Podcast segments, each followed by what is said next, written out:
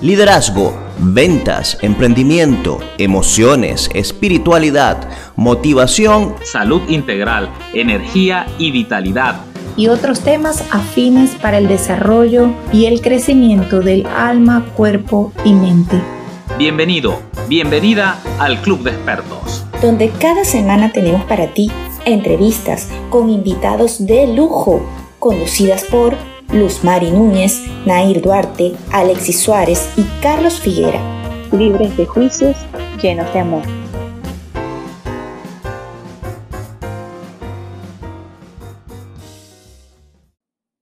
Buenísimas noches, sean todos bienvenidos a otra maravillosa entrega del Club de Expertos. Hoy tenemos nuestro espacio, el invitado de la semana, Estoy súper contenta, súper complacida como de costumbre y con mis células y mi espíritu enaltecido y alegre porque en este espacio siempre es una ventana para, para nutrirnos, para, para crecer. Quien les habla por acá, Luz Mari Núñez, con mucho cariño saludamos a nuestros Patreon, a quienes nos van a acompañar a través de nuestra transmisión en vivo por YouTube y a quienes nos van a escuchar en nuestro episodio número 21 de nuestro podcast. Estoy súper feliz, súper emocionada porque tenemos la fortuna, tenemos la dicha de conversar esta noche con un grande de los grandes, con Eduardo Martí. Eduardo Martí es formador de líderes. Es experto en gerencia, en liderazgo, poder personal, motivación.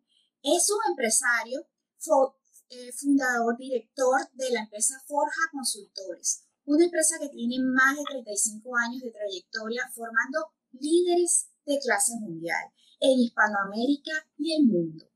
El señor Eduardo Martí es coach, coach empresarial certificado por Newfield Consulting y por el Tecnológico de Monterrey. Además es doctor en economía y en, y en educación en la Universidad Grenoble de Francia. Y tiene más de 3.000 horas de experiencia dictando cursos, talleres, formaciones online y conferencias de alto impacto. Las conferencias del señor Eduardo Martí le mueven el piso a cualquiera y por eso y mucho más estoy súper, súper emocionada. Además, el señor Eduardo Martí es autor, ha escrito tres libros.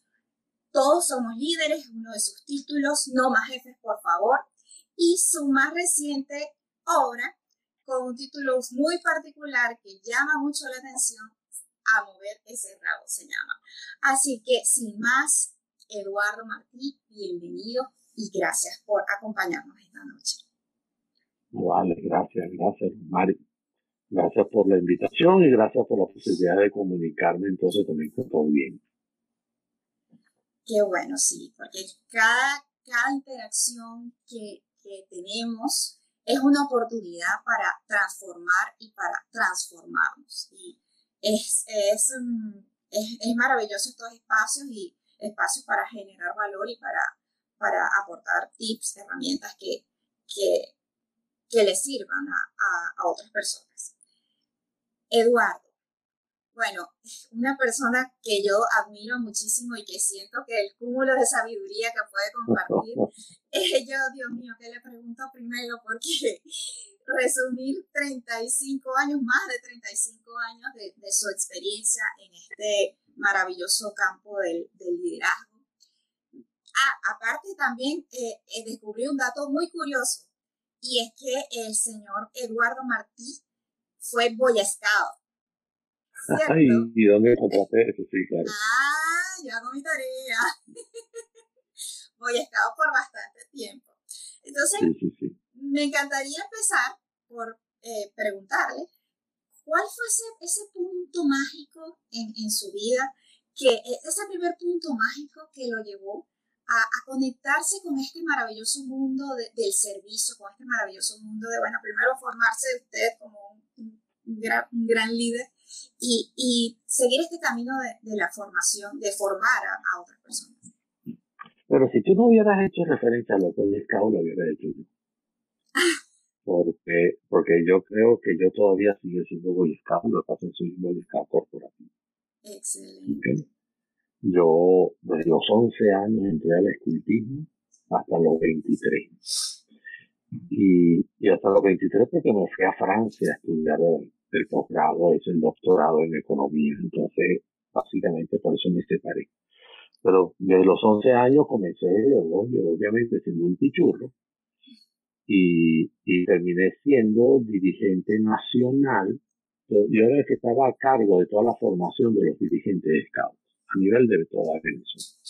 Entonces yo, yo estaba formando, yo siempre fui formado, yo siempre fui formador. Okay, yo siempre estuve ahí, mira, ahí está Isabel Cristina Aguilar Miuntini, soy tu fan, Eduardo, te amo Isabel. Saludos Isabel. Este, Gracias. yo, sencillamente, sencillamente yo siempre estuve en, en ese espacio de la formación. Fíjate que por razones de familia yo empecé a estudiar ingeniería, porque mi familia todo el mundo era ingeniero. Entonces, yo no sé, yo, entendí que yo también tenía que ser ingeniero. Y cuando empecé a estudiar ingeniería me pasó lo siguiente, yo me escapaba de la universidad para ir a dar mis clases, mis cursos de formación de Estado. O sea, mi pasión estaba en eso. Y, y, yo tuve que tomar la decisión de dejar ingeniería, lo cual significó un lío en la familia demasiado grande, porque yo decidí a educación, porque yo era un formador. Eso era lo que me notaba. Claro, yo, yo dejé la ingeniería sin decir nada. Yo dejé la ingeniería, me escribí a la Facultad de Educación de Humanidades en la Universidad Central sin que mi familia supiera. Porque no me iban a dejar, yo no podía pedir permiso, yo tuve que hacer todo eso sin eh, y eso que me puedo decir, eso fue una de las grandes encrucijadas en mi vida, de eh, no solo dejar la carrera universitaria, sino enfrentar lo que eso significaba a nivel familiar. El desprecio. Porque eso era, eso era sencillamente un desprecio que yo le estaba haciendo, una honra a algo, y además estudiar educación. Eso era así como que una familia de ingenieros impensable pero eso significó para mí una, un, momento sencillamente marcado. Y después seguí, todo el tiempo seguí siendo formador, me fui a Francia, si es verdad, a estudiar, porque bueno, salió una beca, ¿cómo decirle no una beca? En la época que la mariscal de Ayacucho me dieron una beca por maestría, y estando allá me la extendieron para doctorado sin yo pedirla. Y, y bueno, cómo no quedarme y seguir estudiando y viajando y viendo mundo y, y, para lo que se la beca economía que no me interesaba, pero si para eso fue la beca, vamos y estudio economía, con, con franceses en francés. Este, Eso lo hacía más difícil. Por lo tanto, yo ahorita no me acuerdo de la economía, pero sí me acuerdo lo que es haber superado todos esos obstáculos.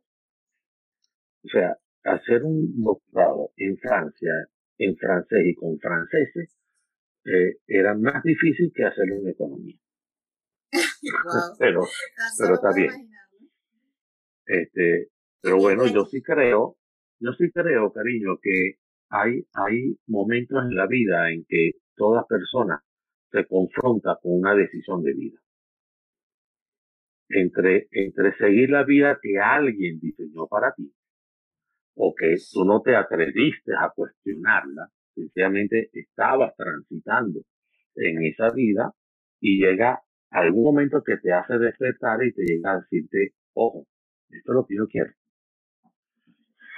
Hay gente que logra darse cuenta y decide, no, yo sigo aquí porque cambiar me da mucho miedo. Prefiero esta vida miserable, mediocre, que correr el riesgo de ir por una mejor. Porque sabes que más vale malo conocido que bueno por conocer. Así es, además el cambio genera, genera muchos gastos de energía y usted sabe que, que, venimos ya con esa condición de querer ahorrar energía y es más cómodo quedarnos en lo conocido. Es más cómodo. No, no, y además tienes ese mensaje grabado, más vale malo conocido que bueno por conocer. Así este es. será malo, pero es que conozco. Y mucha gente acepta llevar vidas mediocres por no querer abandonar ese malo conocido y renuncia a algo mejor este, por la comodidad de la de esa de esa certidumbre. ¿Cuánta gente que yo conozco, y tú estás hablando de expertos y cosas que, que en el fondo son personas que lo que quieren es mover ese rabo, como dice Isariana Peña. Eh, hay que mover ese rabo y cuando tú no mueves ese rabo, está, está marcándose una comodidad. Uh, estás estancando en eso que llamamos zona de confort. Y, y yo prefiero, hace mucho tiempo, pero hace mucho tiempo escuché algo que me marcó cuando decía, eh, prefiero vivir imperfectamente mi vida que vivir, vivir perfectamente la vida que otros quieren que yo viva. Eh, entonces hay mucha gente que, que, hace un gran trabajo para vivir perfectamente la vida que otros les diseñaron, aunque no sea la mía, pero me la diseñaron y yo con que ellos estén contentos y yo me sacrifico para que ellos estén contentos, acepto llevar una vida de complacencia. Y desde, al final de cuentas la vida Y desde allí comienza el liderazgo. Desde allí claro comienza a hacerte responsable y hacerte cargo de qué es lo que realmente quieres y qué es lo que realmente te mueve y cuáles son, cuáles son esas pasiones que realmente te pertenecen a ti. Porque las pasiones y las creencias que realmente te pertenecen a ti. Y allí comienza el, camino del liderazgo. Eduardo, uno de, de tus títulos de los libros es Todos somos líderes. Y entiendo que en este, este, no lo he leído, ajá, no lo he leído, ya lo tengo en la lista para este año, es que tú también vienes a desmitificar lo que es el tema del liderazgo. Porque muchas personas pueden asociar el liderazgo con, solamente con temas gerenciales, solamente con el ámbito organizacional, solamente con un jefe. Sin embargo, ¿qué es liderazgo para Eduardo Martín. Hacemos una pequeña pausa en la conversación para invitarte a visitar www.soyexperto.club. Allí puedes enterarte de todo lo que tenemos para ti cada mes y formar parte de nuestra maravillosa comunidad. Recuerda, soyexperto.club. Soyexperto.club. Continuamos.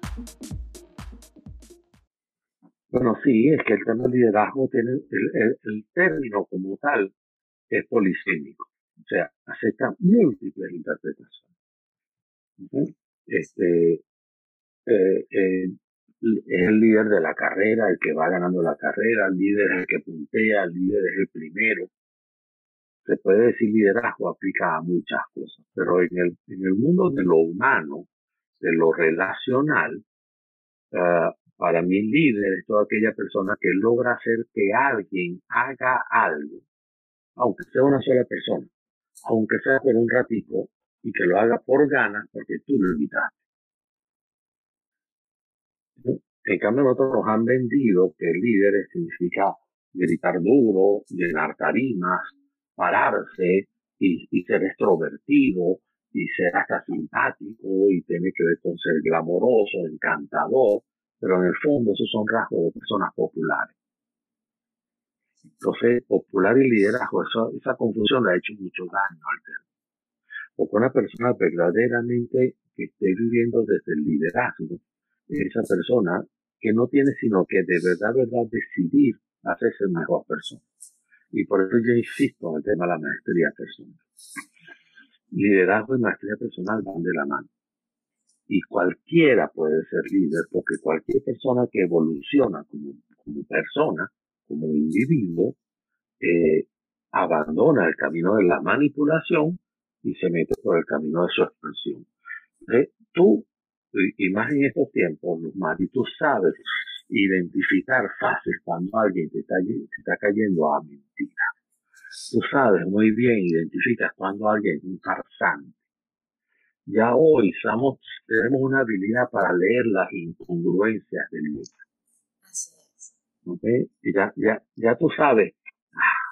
Y, tú le haces el juego para que él crea que su farsa le está funcionando para no confrontarlo.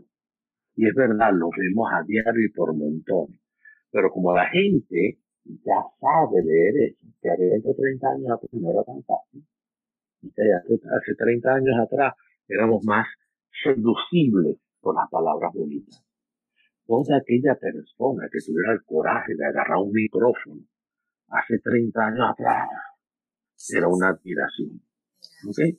Y, y hace 30 años atrás, donde tú me imagino que ni siquiera tu papá y tu mamá habían pensado en ti, este, hace 30 años atrás resulta ser de que el que más gritara, el que no tuviera miedo escénico, ese era el que llamaba la atención.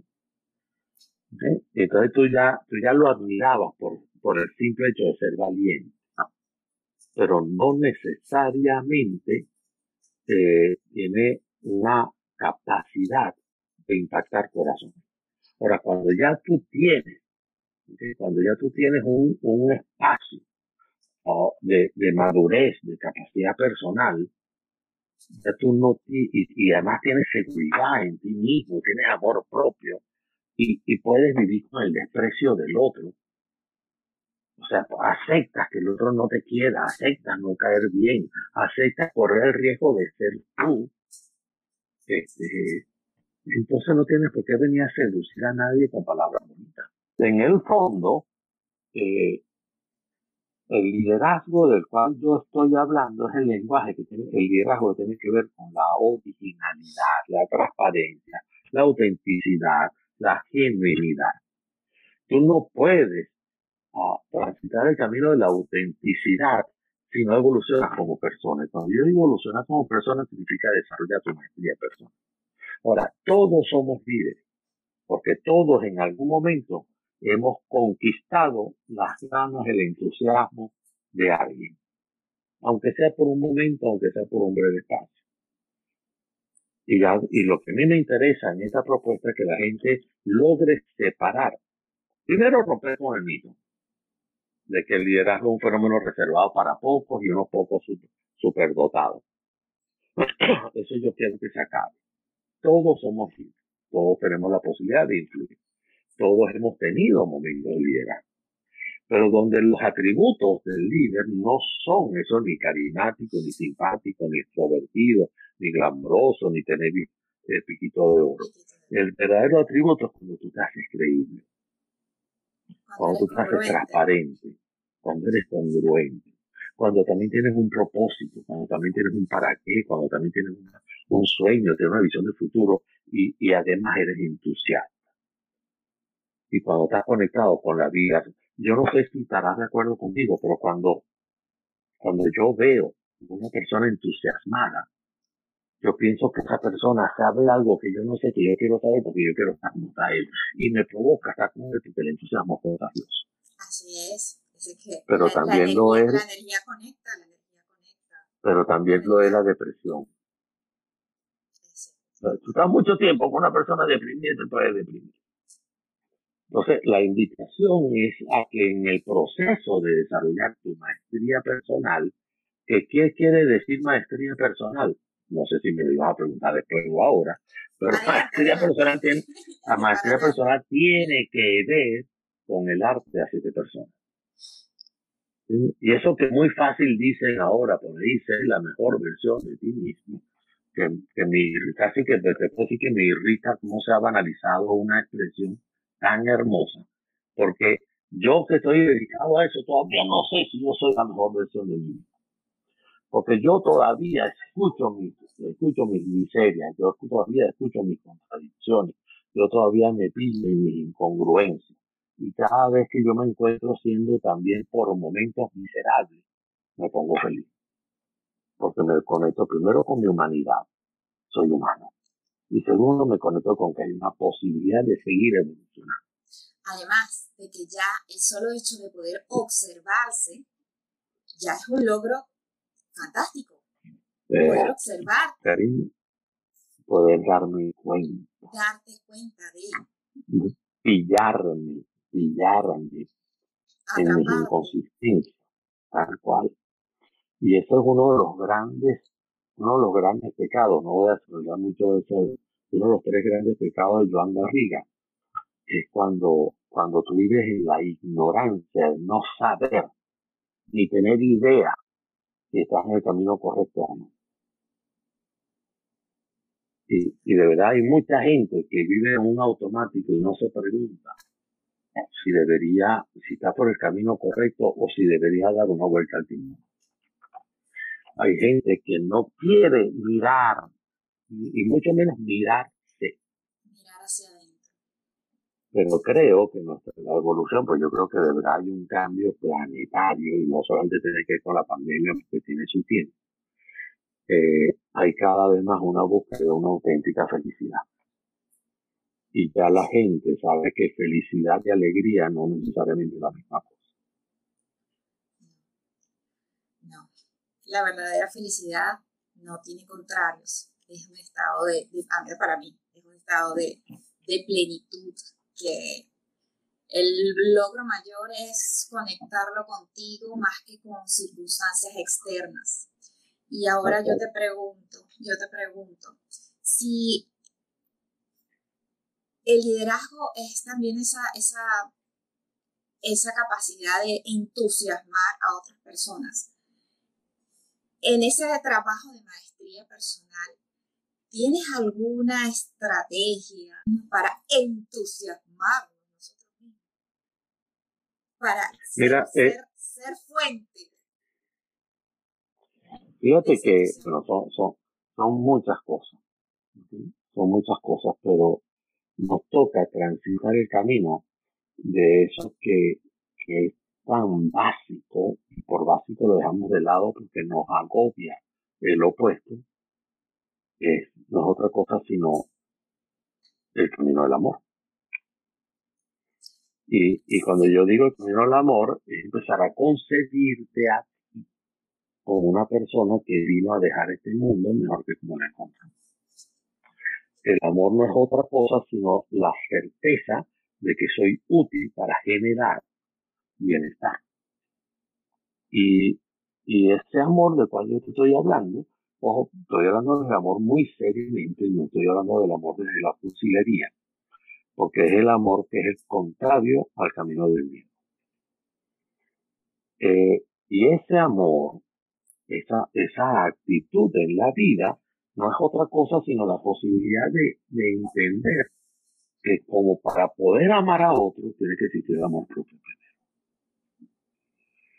y, y, y porque yo no puedo dar lo que no tengo. Entonces me parece hermoso la idea, simple la idea de invertir muchísimo en mí para hacerme fuerte, sólido, confiable, para que cuando yo salga afuera, este, yo también me nutra, pero estoy siendo, estoy siendo útil porque le puedo decir al otro, apoya porque el hecho de que tú te apoyes en mí y llegues lejos, a mí no me empequeñece. Porque yo estoy bien plantado, porque yo sé quién soy.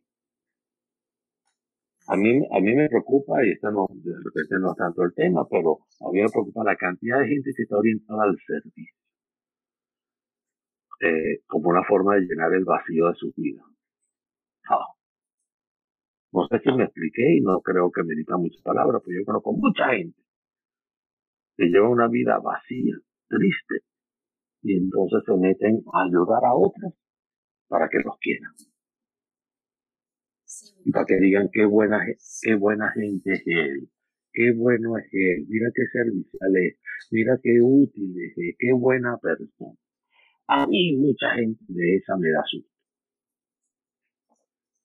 O qué bueno que hacen el bien. Yo no, no voy a negar que hacen el bien. Pero, pero cuando, el, cuando hago el bien para llenar mi vacío, significa que tu capacidad de dar bien es muy poquita.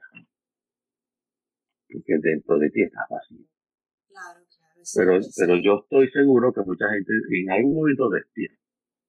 Y eso es lo hermoso de estar vivo, los despertares, eso darse cuenta. Para ti, Eduardo, en ese camino de la maestría personal, ¿cuáles son, digamos, como que las dimensiones o, los aspectos más importantes en los que debemos trabajar? Rescatando de lo que has dicho, bueno, observar, por ejemplo. ¿Qué más? En la parte de las emociones.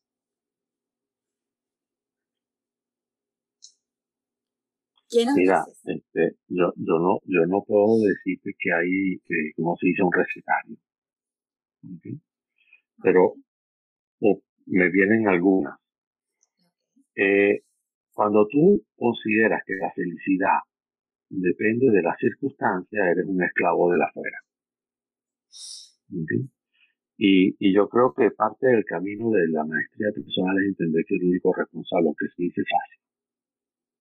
La gente lo dice fácil. Creo que de alguna casa hasta tú también lo acabas de decir, no porque lo haya dicho tú quiero decir que lo hace fácil. Porque eso ya empieza a ser un lugar común. Pero sin embargo seguimos y yo sigo esperando que haya algo afuera que me haga feliz. Yo todavía espero que el país me haga feliz. Yo todavía espero que el trabajo me haga feliz. Yo todavía espero que el contrato salga para ser feliz. Yo todavía espero que mi media naranja me complemente y que me haga feliz. Yo todavía lo espero. Claro, a lo mejor lo hago en una dimensión distinta porque estoy, estoy ya consciente cuando me pierdo de que ese no es el camino, porque tengo ya la conciencia de cuál sí es el camino. Por eso cada vez que me pierdo, ah, me puedo encontrar fácil, porque sé cuál es el camino correcto. Ahora, esa maestría en el fondo tiene que ver de verdad, verdad, con, yo lo voy a resumir como de ese, ya, ya que me hiciste la pregunta, te mencioné Joan Garriga, Joan Garriga es un constelador, un, catalán, vive en Barcelona, España, y porque yo sigo mucho, eh, me, he, reunido con él allá, este, tiene un montón de libros, y, y él dice que uno de los grandes errores, por no decir pecado, él lo llama pecado, pero no me voy a, a extender por qué lo llama pecado. Uno de los grandes errores del ser humano es darle a la vida lo que no somos. Y, y muchos de nosotros, eso ya lo dijimos de alguna manera hace rato, muchos de nosotros, por complacencia a otros, llevamos la vida que otros nos, no, no, nos diseñaron. Y, y es el pecado del apego, es el pecado de la dependencia, es el pecado de la desesperación que tengo de que me quieran. Por lo tanto, ¿cuál es el antídoto a ese pecado? Que es la pregunta tuya. Empieza a salir contigo. Empieza a invitarte a cenar. Empieza por salir, empieza por invitarte al cine. Pero cuando se pueda. Empieza por vivir, vivir la soledad.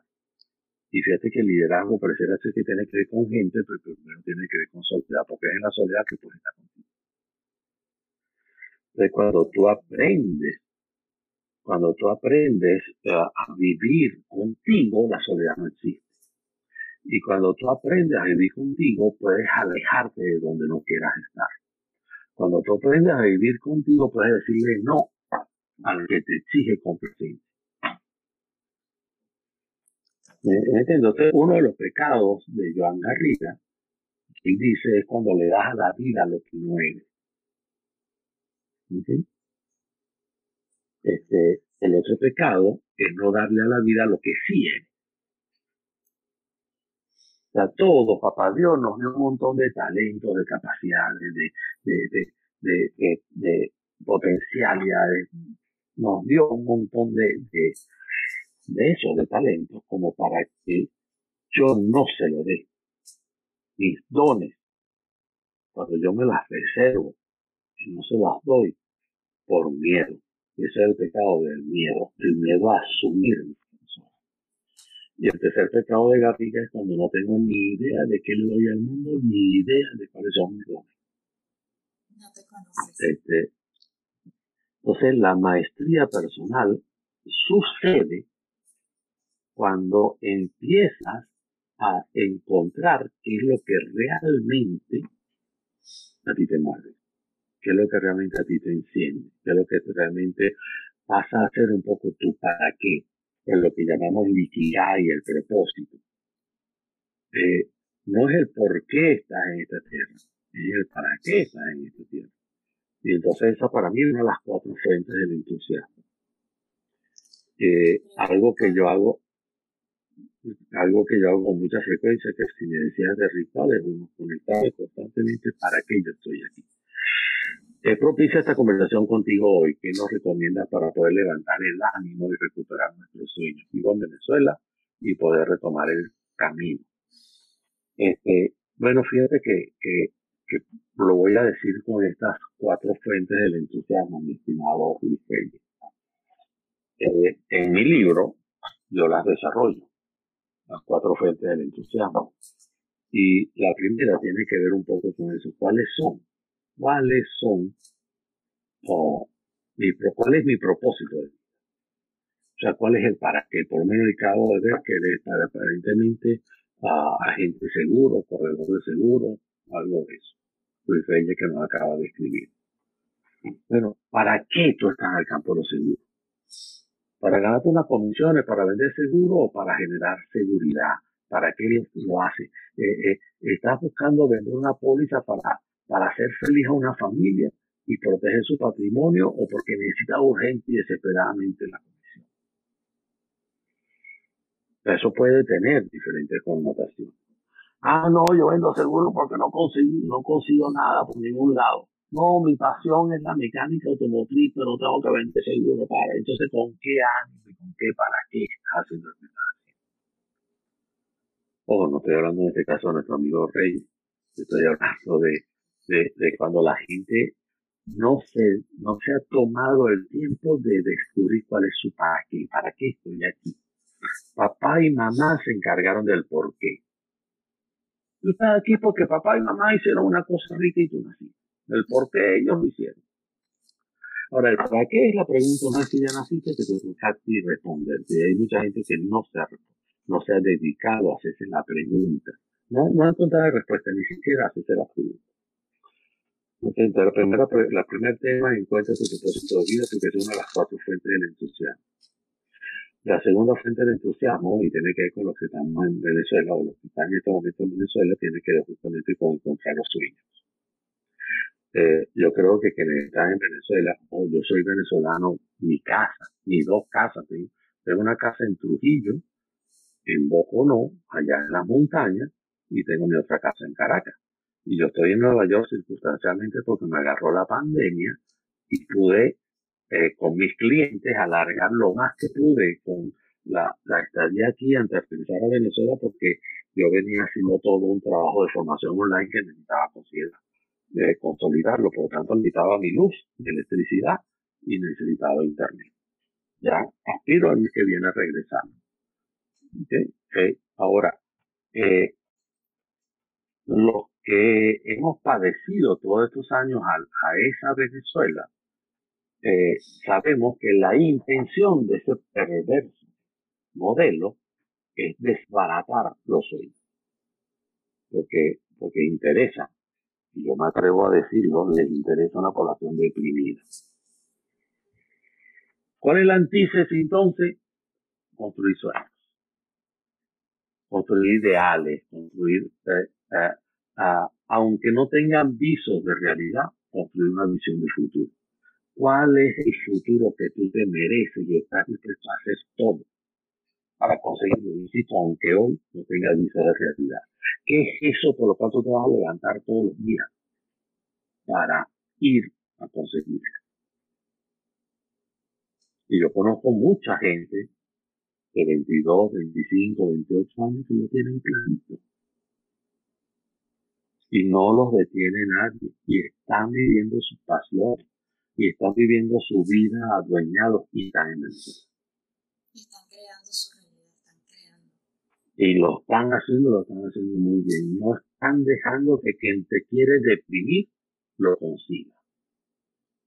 Eh, el tercera fuente de entusiasmo tiene que ver justamente con eso que estamos hablando un poco de trabajar en tu autenticidad. O sea, eh, elevarte, superarte como persona a ti mismo todo el tiempo.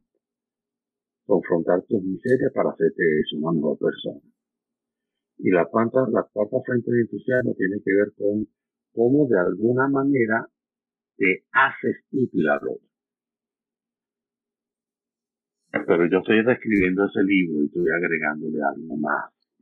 Porque yo no quería, yo no quería en mis postulados, yo no quería ni meterme mucho con política ni quererme meter mucho con religiones para evitar uh, que la gente se separara por, por, por, la posición que yo pudiera tomar. Sin embargo, hoy día cada vez más estoy convencidísimo de que existe una fuerza superior allá arriba, a la cual yo invoco, y lo hice hace ratito de comenzar contigo, invoco esa fuerza, llámalo Dios, llámalo como tú quieras, la fuerza superior, allá arriba la fuerza superior, cual yo cada vez más uh, voy a enchufarme y me conecto allá arriba y me cargo. Porque yo sé, yo sé que estoy viviendo en este plano físico una misión que trasciende a la misma vida. Que está totalmente conectada con, tu, eh, con eh, lo que hemos llamado maestría personal. Ahora, Eduardo, fascinante lo que has compartido acerca de, los, los pilares del entusiasmo. Y ¿Cómo conectamos, a, propósito que estás hablando de esa fuente superior, el liderazgo con la espiritualidad? Es que todo lo que hemos estado hablando de la espiritualidad. Casi todo lo que hemos estado hablando tiene que ver con trascendencia. Casi todo lo que estamos hablando tiene que ver con sentido de vida. Casi todo lo que estamos hablando tiene que ver con esa dimensión no del conocimiento. Yo no te estoy diciendo aquí lo que tienes que saber del liderazgo es esto, esto y esto. Los grandes conceptos del liderazgo son esto y esto y esto, y los grandes autores son esto y esto y esto. Yo no te estoy dando ningún truco no, que sea así como recetario. Yo te estoy diciendo, mira, conecta con que tu vida tiene sentido. Y eso es espiritualidad. Claro, es conexión con el Para mí lo es. Esa es la conexión con el origen. Lo que pasa es que muchas veces hemos equivocado espiritualidad con religión. La religión es una manera de vivir una parte de la espiritualidad. Pero no necesariamente tengo que estar en la religión para vivir la espiritualidad. La espiritualidad va mucho más allá que la religión. Y tiene que ver, insisto, con la conexión con tu origen. Es reconectar con tu origen. Y es saber que tú eres mucho más que este cuerpo mágico.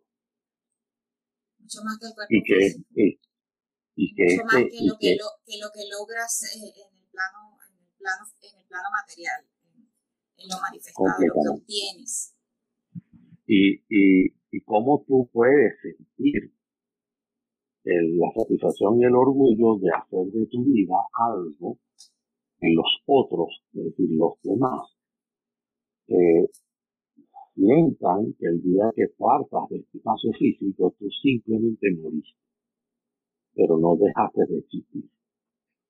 Entonces, yo creo que esa es una de las cosas que le da mucho sentido a la vida, no por ego. No es que yo no quiero que me olviden, no, no, no, no quisiera que se viera por ahí jamás. Sino porque tu vida, como leí hace algún tiempo, tu vida, inclusive cuando mueras, el de la funeraria también lo. Entonces, pero yo me imagino que las funerarias cuando la gente se muere se ponen contentos. Pero imagínate que de la funeraria también la mente que te haya muerto, porque en vida hiciste mucho. Sí, eso me recuerda una, a una frase que, que me encanta y es de Stefan Kaiser. Y él dice, da lo mejor de ti durante tu tiempo y vivirás por todos los tiempos. Y eso me encanta. Esa es la idea. Puedes morir y no dejar de existir. Por otro lado, hay una cita de, del padre de la, de la, del, de la psico, del psicoanalista, es Jung, cuando él dice que todos nacemos originales y, terminamos muriendo siendo copias. Eh, porque la sociedad y la educación nos va a todos metiendo por un tubo. Y, y a veces se nos olvida nuestras propias originalidades. Entonces cuando, cuando yo puedo a desentonar un poco, a mí me gusta. Y desentonar no por molestar, sino porque aprendo a vivir conmigo y aprendo inclusive a aceptar que haya gente a quien yo no le caiga bien. Porque cuando tú pretendes que todo el mundo te quiera, tú te desdibujas. Y eso me recuerda a, un, fragmento de, a un fragmento de, tu libro Mover Cerrado que me encantó y me movió muchísimo. Ah. El diálogo con la cucaracha. Ah, lo tienes, lo has leído, qué bien. Ahora nos cuenta un poquito de eso. Ese, ese, eh, eso son todas historias verídicas, son 25 situaciones verídicas que yo simplemente las degusté. Las reflexioné y las escribí poco a poco a lo largo de muchos años. Y ese libro, que si ese libro tenía escrito de hace unos 3, 4 años, del 2013, yo había terminado de escribir ese libro, pero la pandemia me dediqué a pulirlo y a, editarlo. Por eso fue que salió reciente. Pero todas son historias tienen más de 10 y 15 años de haberse, de haberse escrito, o actualizado, demasiado. Pero en el fondo es eso, cómo aprendemos, cómo, cómo nos atrevemos a ser originales. Aunque desentonemos. Pues como alguien dijo también alguna vez, que esta cita también ha marcado, este, quien no tiene enemigos no ha tenido nada que defender. Ojalá la palabra enemigo puede sonar muy fuerte. Pero si a ti todo el mundo te quiere, ah, a mí eso me genera mucha suspicacia. Mm. Si a ti todo el mundo te quiere, pareciera ser que tú no has tenido nada que defender. No sé si logras capturarla, me logro explicar la trascendencia. No te estoy diciendo que salgas a buscar enemigos, pero significa has defendido algo. Sí, has dicho que no. Has dicho que no cuando quieres decir que no. Cuando realmente quieres decir que no. Tal cual, cariño. Y eso tiene mucho que Yo voy a hacer algo ahorita medio irreverente, pero no quiero. Esto no estaba previsto.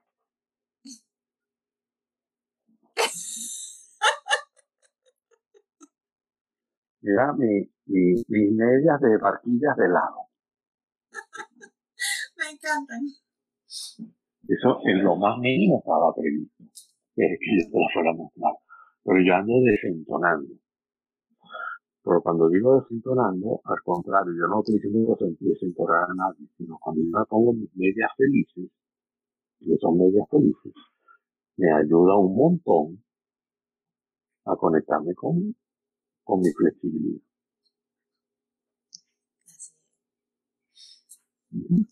y forma parte de lo, de lo que tú eres, de, de, ti, de tu esencia, de cómo te quieres sentir. Y te gusta, lo importante es que te guste a ti, que te sientas cómodo, que te sientas a gusto. No a todo el mundo quizás le va a gustar, pero ese eres tú.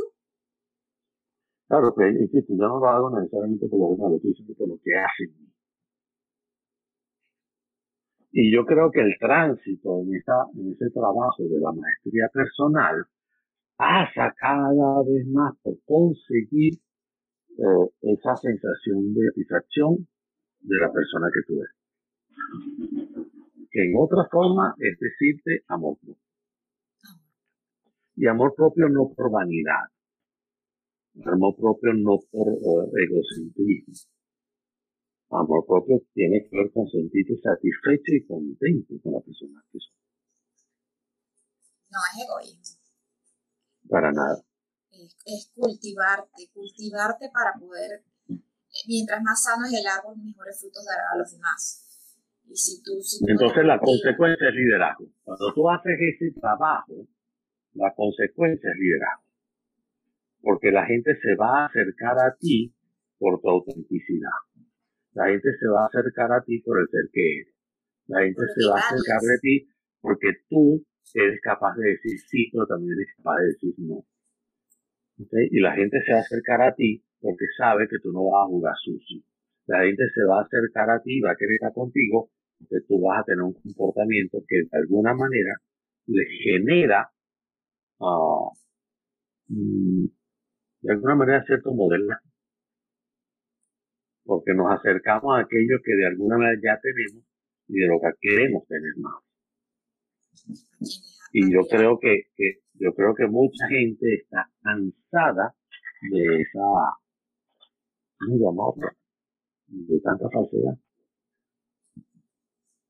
Así es. Y por ahí leí algo que no me acuerdo dónde lo leí, que dice que el maestro, más que lo que enseña, lo que enseña, lo que más enseña es lo que él es. Y, Eso lo decía Sócrates. Eso lo dijo Sócrates. Decía, lo que el maestro es, es más importante que lo que enseña. Lo que el maestro es como persona en sí mismo es mensaje. Y si lo que él es no se parece a lo que enseña, un pasante. Congruencia. Entonces el llamado a la congruencia. Que hubo otra, otra cosa que leí que, que, que escribiste tú y que me encantó. Es una historia que para mí refleja lo que es el liderazgo y lo que es esa maestría personal, ese autoliderazgo. Y es una historia de un ciego que se llama, que se llamaste Guno. ¿Te acuerdas? Sí, sí, sí, sí, sí, sí, claro. Claro, y esa, esa parte de la, de, de la misma maestría personal. Pero él, en este caso Guno, él estaba muy claro de que su papel era apoyar a otro. Él va con su ciego, él va con una lámpara, alumbrando un camino aunque él no puede ver. Y se le acerca a la gente, ¿cómo usted anda? Si usted no puede ver para qué lleva la lámpara, es que mi papel no es alumbrante, ya yo tengo mi propia luz. El asunto es que yo al cargar esta lámpara te ayudo a que tú transites. Y para ayudar a transitar a otros, debes conocer tu propio camino primero. Tal cual. Y ese camino empieza con el amor. Porque el liderazgo, citándote, es un acto de amor. Muchachos, usted, usted, usted se ha dedicado. Sí, mira, porque al final de cuentas, eh, el ser coach, eh, el ser líder, eh, desde el liderazgo que yo hablo, obviamente, el ser fuente, eso es amor. Y para mí, haciendo referencia a que ya tú mencionaste la fuente hace rato, para mí todo esto se resume en solo cuatro palabras. Todo esto se resume en solo cuatro palabras que son ser fuente, no desagüe. Ser fuente, no desagüe. Eso lo resume. Entonces, cada vez que tú tienes un comportamiento desagüe, y cuando decimos desagüe es cuando de, alguna manera la otra persona, después que estuvo contigo, se va desanimada, se va malhumorada, se ve alterada porque estuvo contigo, tú tuviste ahí un momento de salud. Eh, lo, lo, que hay que estar haciendo el gran esfuerzo porque sea fuente, de modo que la persona, una vez que se va, después de estar contigo, se vaya diciendo qué bueno estuve, estuve aquí ya bien sea porque le reclamaste, ya bien sea porque le enseñaste, ya bien sea porque le hayas llamado la atención, ya bien sea porque inclusive te hayas molestado con esa persona lo que haya hecho, pero de la forma inclusive como te molesta lo engrandece, no lo pisotea. ¿Me? Entonces, este, hay muchas maneras de ser fuente y ese yo creo que es el trabajo que nos toca ser fuente y no desastre. Bueno, muchísimas gracias. Me llevo muchísimas reflexiones importantes y estoy segura que quienes nos están escuchando y quienes nos van a escuchar en nuestro podcast se van a llevar, se están llevando un contenido de valor que, que les va a, sumar, les va a, a despertar muchas cosas dentro de sí. Y bueno, de verdad que encantadísima Gracias miles, bendiciones y que, que sigamos contando con Eduardo Martí para seguir empoderándonos. Claro, con mucho gusto. Y empoderar a otras personas. Y tú sabes que yo por las redes todos los, todos los días comparto cosas, así que ahí nos podemos ver en la cuenta ahí. Sí, sí comparte. lo que yo más uso sí, comparte tus redes sociales para quienes nos están escuchando. Bueno, ahí, ahí la acaba de aparecer la que yo, la que yo más uso es Eduardo Martí F, y Eduardo Martí F por Fernández, una de la empresa que forja pisos consultores, pero tengo otra tercera cuenta que se llama El Nuevo Gerente, arroba El Nuevo Gerente, que es donde posturo, escribo más cosas sobre lo que está en mis libros. Genial. Genial, además de que tiene muchos programas, eh, eh, formaciones online que son súper, súper interesantes. Además, por ahí escuché que los que se forman con Forja Consultores, los que van de la mano de Eduardo Martí, se les nota hasta cuando caminan. Entonces, aprovechen, aprovechen y visiten sus redes sociales, sus páginas. Y bueno, Eduardo, un millón de gracias. Feliz noche, bendiciones y gracias a quienes nos escuchan. Y un abrazo grande. Chao, gracias a ti por el trato. gracias. Hasta pronto. La conversación que acabas de escuchar es un resumen de lo que recibieron los afiliados al Club de Expertos, quienes también tuvieron la oportunidad de interactuar en vivo y realizar sus preguntas. Recuerda que si deseas formar parte de esta comunidad, puedes visitar soyexperto.club. Allí encontrarás todos los detalles. Hasta el próximo episodio.